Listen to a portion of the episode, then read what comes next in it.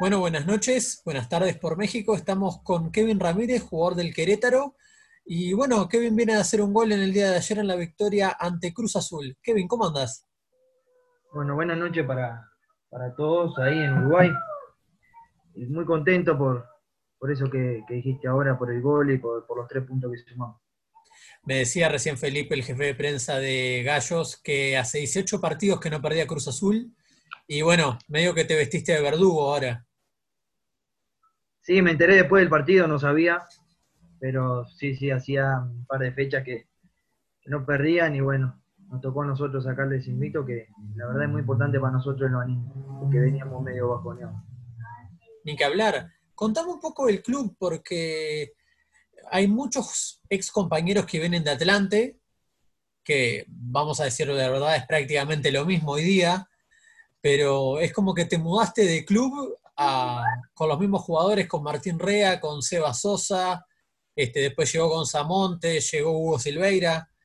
Es un plantel uruguayo ya. Sí, ya en Atlante ya éramos varios uruguayos. Pero sí, por suerte, o sea, eh, vinimos, si no me equivoco, 12 de Atlante. Y eso es muy importante porque iba a ser un grupo totalmente nuevo, pero ya nosotros nos conocemos de ahí, o sea, ya veníamos a jugar un año juntos. Y eso es muy importante para el proceso. Y los jugadores que se integraron ahora, digamos, nos integramos todos a Querétaro, pero los que estamos empezando a jugar desde ahora, la verdad que son muy buenos jugadores y eso hace que el trabajo sea mucho más fácil. Ya estás arrancando la, segunda temporada en el fútbol mexicano. Eh, ya te lograste adaptar. Yo estaba mirando tus números antes de llamarte y ya igualaste tus números en Atlante con goles. Sí, sí, no, no vengo de hacer muchos goles, pero en Atlante, pero sí dar buenas asistencias que, que al equipo le sirvió mucho. Bueno, y acá buscaré más goles que el delantero vive el gol, entonces a mí me, me sirve y me motiva mucho de estar ahí cerca del área para, para poder hacer los goles. Sacame una duda, porque en Wanderers te veíamos de 9, a Nacional fuiste de 9, pero terminaste jugando de puntero. Y, después, bueno, en lo que fueron lo- los préstamos, América de Cali, este, bueno, Atlante y demás, este, estabas más de punta. ¿Qué sos ahora? Bueno, sí, como decimos en Wander me tocó de 9 y, y me fue bien, me sentía cómodo porque jugaba solo arriba. Ya pasé a Nacional, pasé como 9, pero cuando llegué, eh, me dijo que me iba a utilizar por, por la banda. Y me fui haciendo un jugador más completo, como lo digo siempre, creo que físicamente me, me siento bien como para hacer la banda, así que no, no me molesta. Obvio que hay momentos que el fastidio me gana porque tenés que bajar mucho y te alejas del área, pero hay que, que trabajar la cabeza para eso y, y ahora soy un volante más, con llegada al área. Bien, te fuiste, hoy con 26 años, te fuiste, eh, digamos, sumando cualidades para ser un jugador más completo, como decís vos. Pero, ¿sabes que a mí me gustaba el Kevin de Wander, ¿no? El Kevin de 9. A mí también. Porque eras un, un delantero atípico, porque estamos acostumbrados a tener un 9 de área en el fútbol nuestro, este, más grandote, eh, más posteador, y vos eras una especie de falso 9. Capaz que el juego de Wanderers te favorecía mucho también. Sí, era un falso, falsísimo 9. Que por eso te decía, como jugaba solo arriba, o sea, me las arreglaba para tirar la larga y, y salir, que con mi virtud que es la velocidad, la, aprovechaba mucho en Wander. Y sí, el juego en Wander me, me favorecía mucho por eso. Porque me tiraban la pelota en los cajones, digamos, a los espacios, y ahí cuando yo podía sacar ventaja, porque en el cuerpo a cuerpo soy más chico que los- la mayoría de los defensas, entonces con el brazo, con algo te sacan y ya, ya perdés, perdés un tiempo, pero, pero sí, yo la verdad que en Wander me sentía muy cómodo de nueve. Es que aparte tenés, uno ve tu físico y tenés pinta de volante. O sea, después te gustará Claro. marcar más o menos, pero sos un, tenés físico de puntero. Claro, como te digo que por momentos te gana el fastidio por tener que marcar, pero no adelanta, no queda otra que, que ayudar. Y hay que defender, defendemos, y cuando hay que atacar, atacamos. Eh, ¿Empezaste así en Sarandí también? ¿O En Sarandí me jugué de 9, jugué de enganche, jugué de volante, pasé por todas las posiciones. En Sarandí pasé por todas las posiciones. Pero donde mejor me fue, fue de 9. Y en Wanderers, yo me acuerdo del Kevin, como te decía antes, de Wanderers, y era cosa seria. Era, era picante. Sí, por suerte en Wanderers me fue muy bien la etapa esa que fue de 9. Era que te quedaba ahí y la metía. Aparte tenías la virtud de trazar las diagonales muy rápido. Claro, por eso que te digo, la, la ventaja, o sea, que sacaba yo era esa. El meterme en diagonal y, y ganarle a los defensas por ahí. Ya en un rato voy a volver a lo del fútbol mexicano, que también me interesa, pero lo quiero hacer más en estilo cronológico. Este, ¿Qué tiene Wonders? Porque viene con un estilo de juego eh, bastante acentuado, juego por abajo, bastante verticalidad, bastante posesión, muchos juveniles. Eh, vos estuviste en el equipo que peleó el campeonato, lástima que no se les dio, pero ¿qué tiene la estructura de Wanderers para prepararlos para, para la elite, digamos? Yo llegué, me acuerdo, al segundo año de cuarta, digamos, y ya desde ahí se, se veía que desde inferiores te hacen trabajar mucho la pelota por el piso y tenerla y que corran los rivales. Cuando me sube a primera división Alfredo, era, digamos que lo veían a él trabajar, porque primera con él era todo el tiempo con la pelota, desde el, ar- el arquero tenía que jugar sí o sí con los pies, tenía que saber jugar o no jugaba. O sea, salía todo de ahí, desde, me acuerdo que estaba Cristóforo en ese momento, salía desde la pelota y pasaba por toda la línea de defensa. No, no nos salteábamos una línea, Aparte. no nos salteábamos una línea, y eso que era, la verdad que me sorprendió, y después los técnicos que llegaron siguieron por la misma línea de Alfredo. Creo que eso es buenísimo para el fútbol. Y así fue como tuvimos la posibilidad de llegar a la final y no, no se nos dio. Pero bueno, con ese juego me acuerdo que había partidos que estaban muy complicados y nosotros con paciencia, tranquilos, sin desesperarnos, teniéndola de un lado al otro y caía el gol. Y así fuimos pasando pa- partido a partido y, y se nos dio de llegar hasta la final. Aparte tenían un plantel bastante nutrido. Digo, Sí. combinaban mucho juvenil con un poco de experiencia y hicieron la diferencia. Era un equipo que jugaba muy bien. Lástima la corrida de Mayada. Lástima ese último minuto que, que la verdad que sí. Sale de una jugada mía que me acuerdo que, que la define y me la ataja y queda un contragolpe para Mayada, que es un hombre que a mí tiene tres pulmones. es increíble lo que corrió ese tipo. Pero bueno. ¿Ya lo cruzaste acá? ¿Cómo? ¿Lo cruzaste en México ya? No. No, no. Todavía no. Capaz te lo cruzás ahora en, Sí. en San Luis. Sí, esperemos. Aparte va a ser un lindo duelo por la punta porque va a ir por tu Sí. lado. Va a venir por ese lado de nuevo a joder la vida. ah, pero bien. Son cosas que pasan en Marte. Sí, obvio. Aparte, con el diario del lunes, decís, está bueno, perdimos la final, qué macana. Pero Claro. a principio de campeonato, ¿quién te iba a decir que ibas a estar jugando finales? No, increíble. La verdad que fue, fue mi primer torneo y llegar a haber llegado a la final fue algo que me marcó de verdad. Y hablando un poco de, bueno, de qué te marcó, me dijiste que fuiste a Nacional, eh, que te llevó Munúa, eh, que caíste como nueve y terminaste jugando de puntero. Y acá vienen las cosas un poquito más picantes, y vos ya lo sabés, porque tuviste altibajos, tuviste buenas, tuviste malas. Vos haciendo el pasaje de- del cuadro más pequeño a lo que es Nacional acá en Uruguay, ¿sentiste el cambio? ¿En todo sentido? Sí, sí, claro que sí. Me acuerdo que en los primeros partidos las cosas no me salían, pero para nada, no me salía nada, de nada. Y como eran los primeros partidos de volante, o sea, me costó agarrar el ritmo, el ida y vuelta, me costó. Sabía que lo iba a agarrar para durante los partidos, pero bueno, esos primeros partidos la gente me decía que, que tenía que correr y, y meter y que esto es nacional y, se entiende, ¿no? Se entienden los hinchas, pero uno trata, uno, o sea, cuando pisás la cancha trata de dar lo máximo, eso que no le quede duda a nadie, cualquier jugador que entra quiere dar lo máximo. Hay partidos que te salen, hay partidos que no. pero eso sí, los primeros partidos me costó, pero después lo fui agarrando y creo que mi primer semestre terminé muy bien. Y luego con Azarte también me fue bastante bien, que salimos campeones. Pero no me olvido de la Libertadores de 2016 cuando llego, que estuvimos en cuartos ahí con Boca para, para poder pasar y que no se movió. Pero que también ahí teníamos un equipazo. La verdad que, que sí. Es como si vos tuve altos y bajos, cuando me fue bien, la gente me dio para adelante. Cuando me fue mal, muchos me criticaron, pero muchos me siguieron bancando y eso lo agradezco.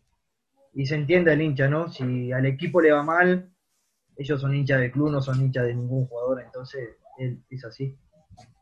Hay que ser consciente de eso nada más. A eso mismo iba. Digo, el jugador pasa de ser Dios a ser un exjugador en, en una jugada. Claro, Exactamente, exactamente, es así.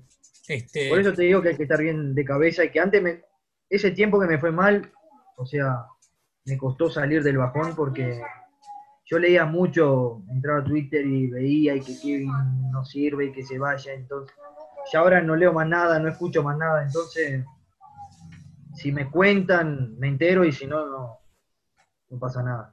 Eso es lo que te iba a preguntar, las redes sociales son un penal. Yo sí. Este... Yo, era un penal leyendo nada, era al pedo. Te hacías mala sangre. Lo aprendí. Ya lo aprendí que no, no hay que darle bola. Porque si no te volvés loco vos y es peor porque las cosas no te salen. Es que te hacías mala sangre. Sí, claro. Siempre. Siempre. Yo... me acuerdo. Pero para bien y para mal. Yo salía de un partido que me había ido bárbaro y me encantaba leer. Pero cuando perdía o me iba muy mal, entraba para matarme la cabeza nada más al pedo.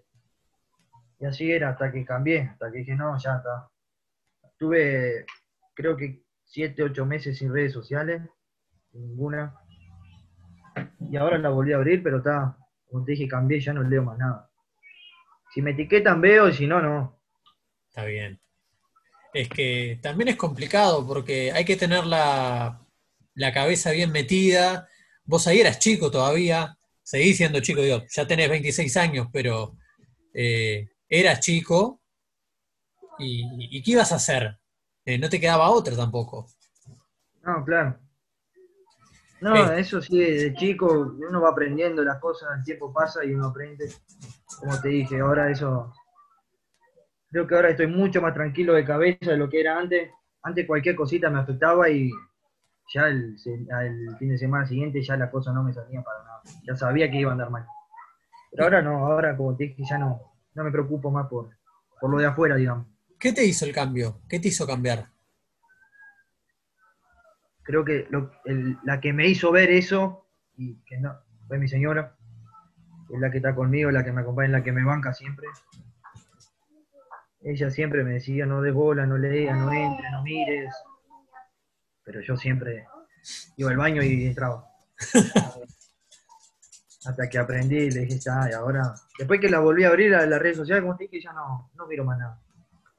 Porque antes me acuerdo, viste, que en Twitter vas y pones tu nombre y ahí te salta todo lo que te dicen. Y ahora ya no, ya ni, ni me entero de nada, de nada, de nada. Las de cal y las de arena. Sí. Escúchame, y hablando de, de, las de arena un poco, este, con, si no me equivoco, con Gutiérrez empezaste a jugar un poquitito más en el último tramo antes de irte. Y de un momento al otro te fuiste. Sí, fue, fue algo, o sea, a ver cómo explicarte. Yo llegó un momento ahí que yo veía que ya, ya no le podía dar más nada al club. O sea, ya veía que, que nada de lo que hiciera le, iba a estar bien. O sea, me parecía a mí, ¿no? Entonces agarré un día y tomé hablé con mi señora en la noche y le dije, no, mañana voy a hablar con el técnico le voy a decir que ya no, que me quiero ir porque no me, aparte no me sentía bien yo. Entonces tomé la decisión, lo charlamos y ella me dice, bueno, si es lo que vos querés, vas y se lo decís y listo, y ya está. Y fue lo que pasó, al día siguiente me arrimé a Álvaro y le dije, ya está, yo, él me estaba dando confianza, él me estaba, me ha puesto la Libertadores, pero yo veía que ya no, que no daba para más. Habías hecho los tres goles hace poco. Sí. Sí, eso es lo que me decían. Era algo raro que me había puesto de nueve y que había hecho goles y que estaba volviendo a hacer lo que era antes, pero no era así. En mi cabeza no era así. fue un partido que se dieron los tres goles, pero yo veía que ya no, ya no le podía aportar más nada al club, entonces tomé la decisión de agarrar, eh, de hacerme un lado. Y la verdad que se portaron bien conmigo, Bárbaro Nacional, la verdad que desde que llegué hasta el último día que estuve, no tengo nada que reclamar. Te saturaste. Por, lo contrario, agradecerle. Te saturaste, digamos. Mm. Te saturó un poco todo. Alguna suplencia, algún mal partido, alguna cosa que se decían, alguna que otra que si Kevin es de Peñarol, que si Kevin es de Nacional, si juega de nueve, si juega de puntero, eh, que no lo ponen, que está lesionado, etcétera. es bravo. Claro, son cosas que, te dan el momento en la cabeza y vas y, lo haces y listo. Obvio que lo pensé y, y como te dije, lo charlé con mi señora y, y ella me decía, ¿estás seguro? Si es lo que vos querés, si no te sentís bien, nos vamos y listo, chao. Dije, sí, la verdad que sí. Eh, para mí era el momento de salir y, bueno, fue la decisión que tomamos. Estás, eh, no te voy a decir arrepentido porque no estoy seguro que no lo estás, pero estás contento con la decisión que tomaste porque sentís que fue lo mejor para ambas partes. Claro, la verdad que sí, para, Nacional y, para mí también porque me saqué un peso de arriba que, me estaba afectando en lo, deportivo, que, es lo más importante. O sea, el jugador tiene que estar tranquilo, tiene que estar bien. Si no, si estás en un lugar y estás mal, incómodo, no sirve de nada. Sin dudas.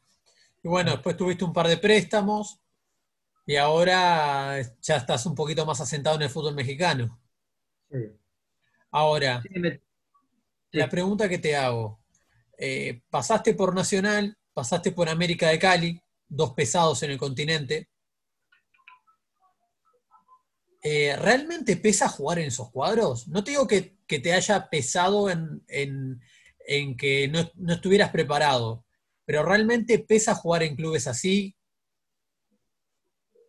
A ver, no sé a qué te refieres con que pesa porque... La presión esa que decimos nosotros que tienen los futbolistas por ponerse la camiseta de Nacional, de América de Cali, como esa presión extra de que hay que ganar siempre y que hay que rendir.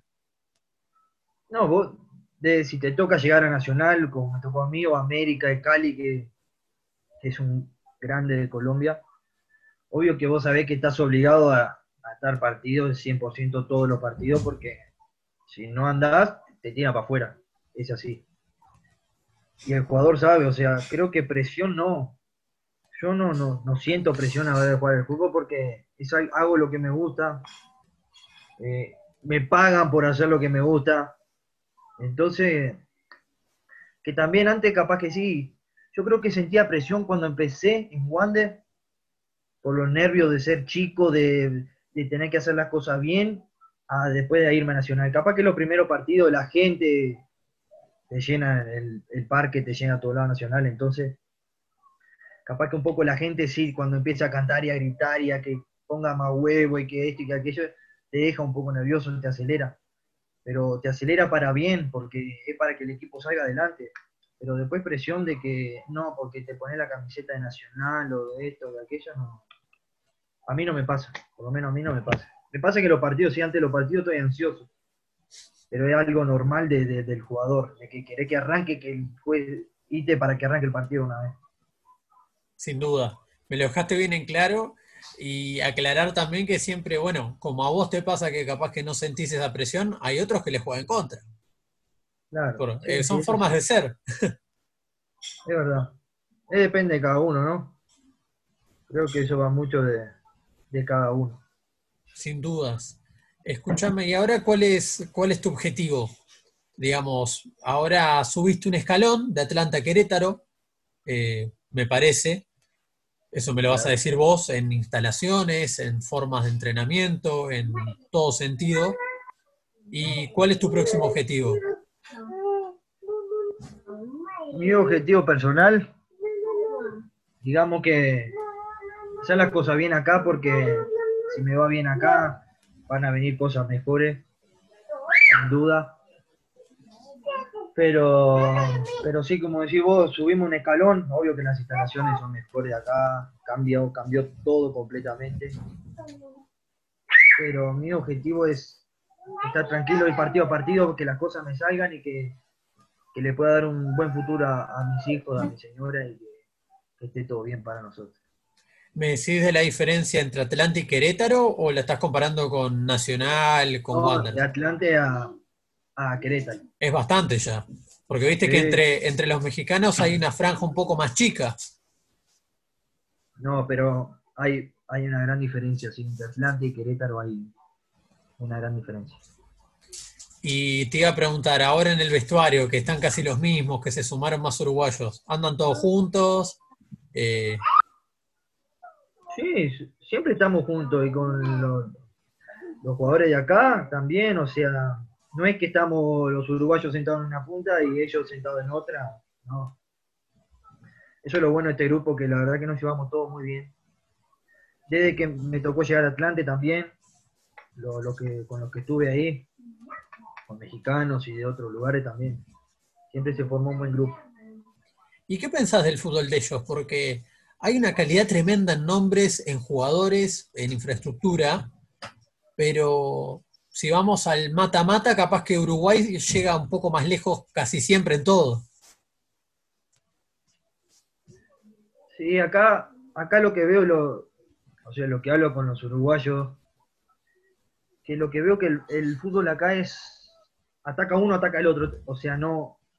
Creo que nosotros en Uruguay tenemos más eso de más mitad de cancha, hay que ganar la mitad de cancha sí o sí, siempre. Y acá, acá como que pasar de un arco al otro en un segundo. O sea, no te para nadie no hay, no hay pasada de largo mitad de cancha. Creo que la, diferencia es esa, creo que ellos, o sea, como que no se preocupan tanto en marcar, como que no, ellos quieren atacar y hacer goles. Yo me acuerdo y lo cuento siempre, o sea, no me acuerdo el nombre de los equipos, pero el único partido que había visto mexicano, creo que iba 3 a 0 el primer tiempo un equipo y al segundo tiempo el, otro equipo le hizo 4. O sea que pasaban de un lado al otro del resultado. Va ganando 3 a 0 y como que te pueden dar vuelta. Y eso es lo que veo como que son, es muy intenso el fútbol, eso sí, son, corren para todos lados. Pero como que Uruguay es más pegue y pegue y corte. Y acá como que te dejan jugar más tranquilo, hay mucho más espacio. Para nosotros los puntas es, es muy bueno. Eso te iba a preguntar, en tu juego, ¿qué, fútbol te favorece más? El vertical, digamos. Claro, claro. Sí, sí, para nosotros, o sea, los que somos medio rápidos, a nosotros esto nos favorece mucho porque dejan muchísimo espacio. Entonces, donde te dejen arrancar, los aeros no son rápidos, son lentos, son, son fuertes, eso sí, son fuertes, pero no. A la larga te, lo, te los comes a velocidad. Bien. ¿Y por qué los uruguayos hacen tanto la diferencia? Digo, Fede Viñas, Cabecita Rodríguez, que lo enfrentaste ayer. Este, bueno, vos ya mojaste ayer. Este, y bueno, lo, hablaba recién con el jefe de prensa del club de ustedes. Eh, los uruguayos hacen la diferencia en México. Leo Fernández. Todo el mundo dice que cuando viene uruguayo y la agarra charrúa y que esto y que aquello, y creo que sí, que nosotros traemos algo con respeto a todos ellos, ¿no? A mexicanos y a los que estén acá traemos algo de liderato. Creo que el uruguayo que llega, llega y pone el pecho y se hace líder del grupo rapidísimo. Tanto pasó que en Atlante Sebastián Sosa era el capitán, enseguida que llegó ya era capitán, o sea, lo ven de otra forma. Cuando me tocó llegar me dijeron que te traemos porque queremos que seas uno de los líderes del grupo, que lleves el equipo por buen camino y eso te motiva para que te vean así, que te traigan y que te digan todo eso. Pero creo que es un poquito de eso, creo que el uruguayo va para adelante. vos decías, ya está, ¿cuándo empiezo? Ayer ya querías... claro. A lo Ricky Centurión. Qué bárbaro. Este, eso que me decís de los uruguayos, de que, bueno, de que son líderes, vamos a decir, naturales, este, vamos a decir entre comillas, porque algunos más que otros, pero es por la historia. ¿A vos te costó mucho ser profesional, venir desde Rivera a Montevideo? Eh, ¿Es por la lucha que tiene cada uno? ¿Que seas así? Creo, que, creo yo que sí. Creo yo que sí, el que es del interior te cuesta muchísimo. Perdona, para que voy a poner dibujito porque si no. tranqui, tranqui. Kevin, además de hacer goles, es padre ahora en esta época y por dos, por doblete. Así que está asistidor y goleador en menos de 48 horas. Listo. No, como te decía, creo que sí, creo que a nosotros, en mi caso soy de Rivera, que me tocó irme y de grande, me fui a los 18 años yo. Creo que uno en el interior, o sea, el fútbol no lo ve nadie. Tu familia, tus abuelos, tu, madre, tu padre. Y te toca irte, irte solo, porque la mayoría se va solo. Yo cuando llegué a Wander me acuerdo que a la semana me quería volver porque no me había adaptado. Me acuerdo que llamé a, mis abuelos y le dije, no, me voy para ahí, para... no quiero pasar mal acá y solo. Pero creo que es eso, el sacrificio del jugador uruguayo creo que hace con que triunfes en, el exterior. Creo que eso de pensar lo que te costó llegar, eso te da mucha fuerza para seguir adelante y triunfar. Y aparte porque muchos de nosotros decimos, eh, fue el caso de Grisman, ah, Grisman es uruguayo, si después te acordás que Suárez salió a decir, no, porque no la pasó como nosotros. Pero yo no dudo que en otros países tengan esa, esa lucha, esa garra, pero nosotros tenemos como algo adicional, como un plus que, que, está en la sangre, no sé cómo explicarlo. Sí, no, como decís vos, yo no sé, obviamente habrán pasado mal los jugadores de otro país, pero es como decir vos, nosotros tenemos algo que, por ser uruguayos ya, ya somos diferentes, creo que lo llevamos en la sangre, creo que es algo que es solo del uruguayo. Y te lo digo con todo respeto al resto del mundo, ¿no? Pero creo que ser uruguayo es algo muy especial. Sí, es sacrificado, es sufrido, es raro, en el buen sentido es raro. Claro, sí, sí, es verdad. Porque aparte, y escúchame, y ahora, digo, está, todavía te quedan muchos años eh, de carrera, pero se está armando un cuadrito en Rivera. Sí, ahí me estuve. Pará, gordo. Vas a romper todo. Sí, ahí me estuve hablando con unos amigos y sí, me, me comentaron algo. Yo estoy por fuera del juego de Rivera, estoy por fuera. Bueno, por fuera mal no sabría comentarte nada de eso, pero sí me comentaron y vi un par de fotos de, de, chicos que yo jugué que están integrando ese, equipo. Sería lindo, ¿no? Que, el fútbol de Rivera volviera a profesionalizarse como el Frontera, que bueno, que también están en tratativas para que vuelva.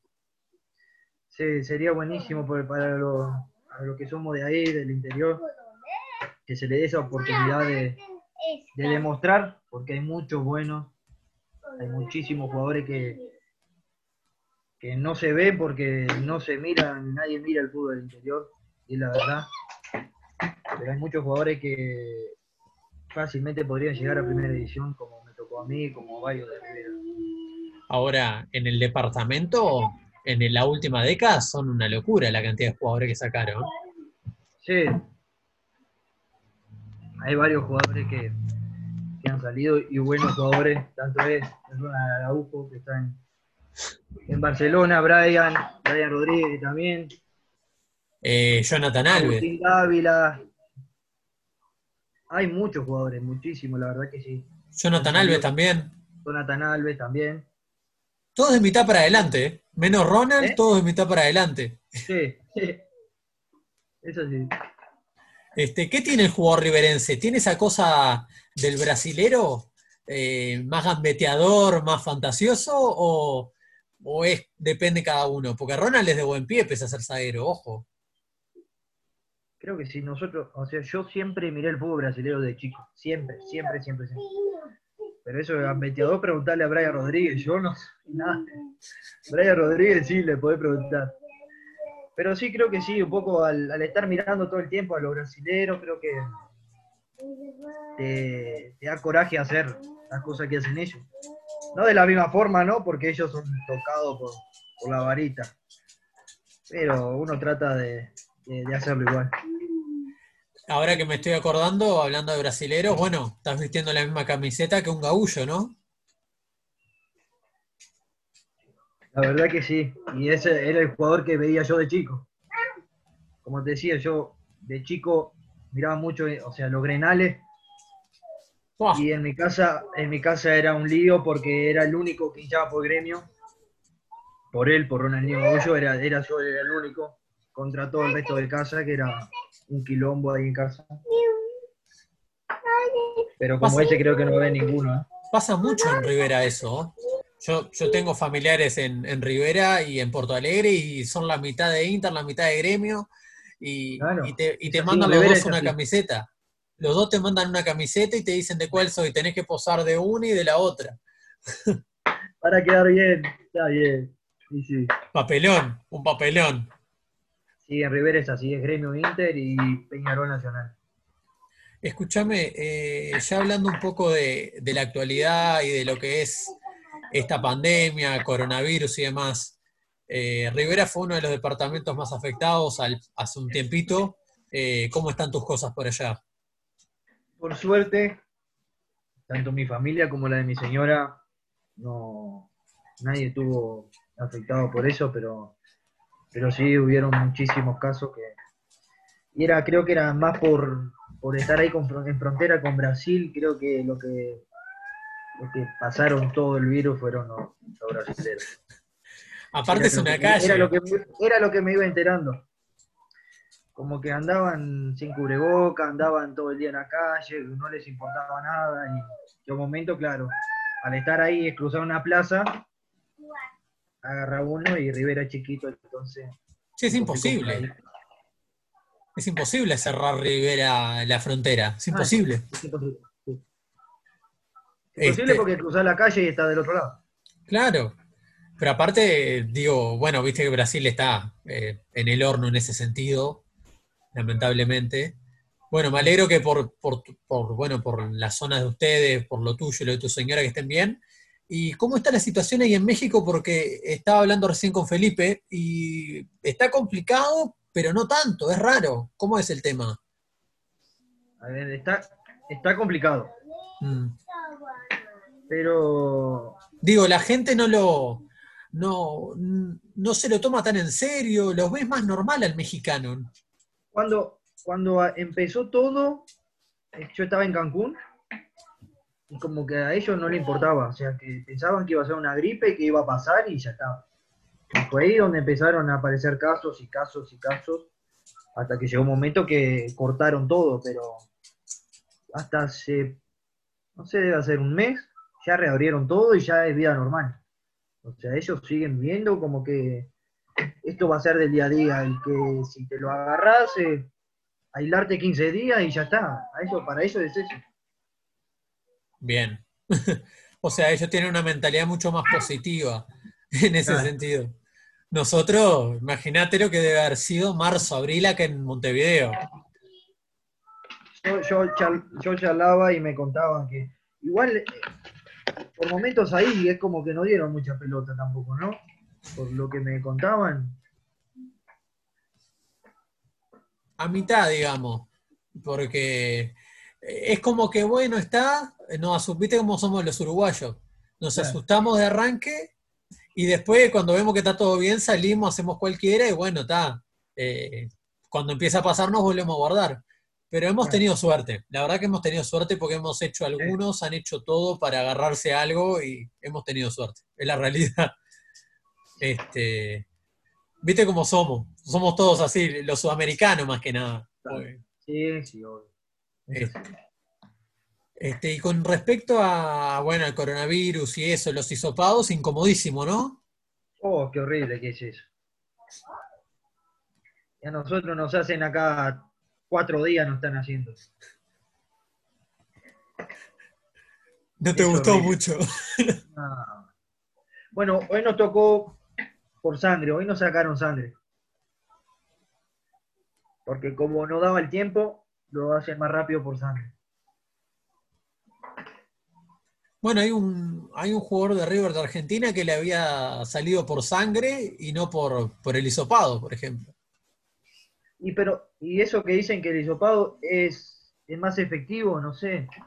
Yo no entiendo nada. La ¿Y no viste que te dicen que, que usa tapaboca que no uses, que usa guantes que no uses, que estornudá, pero no de la mano?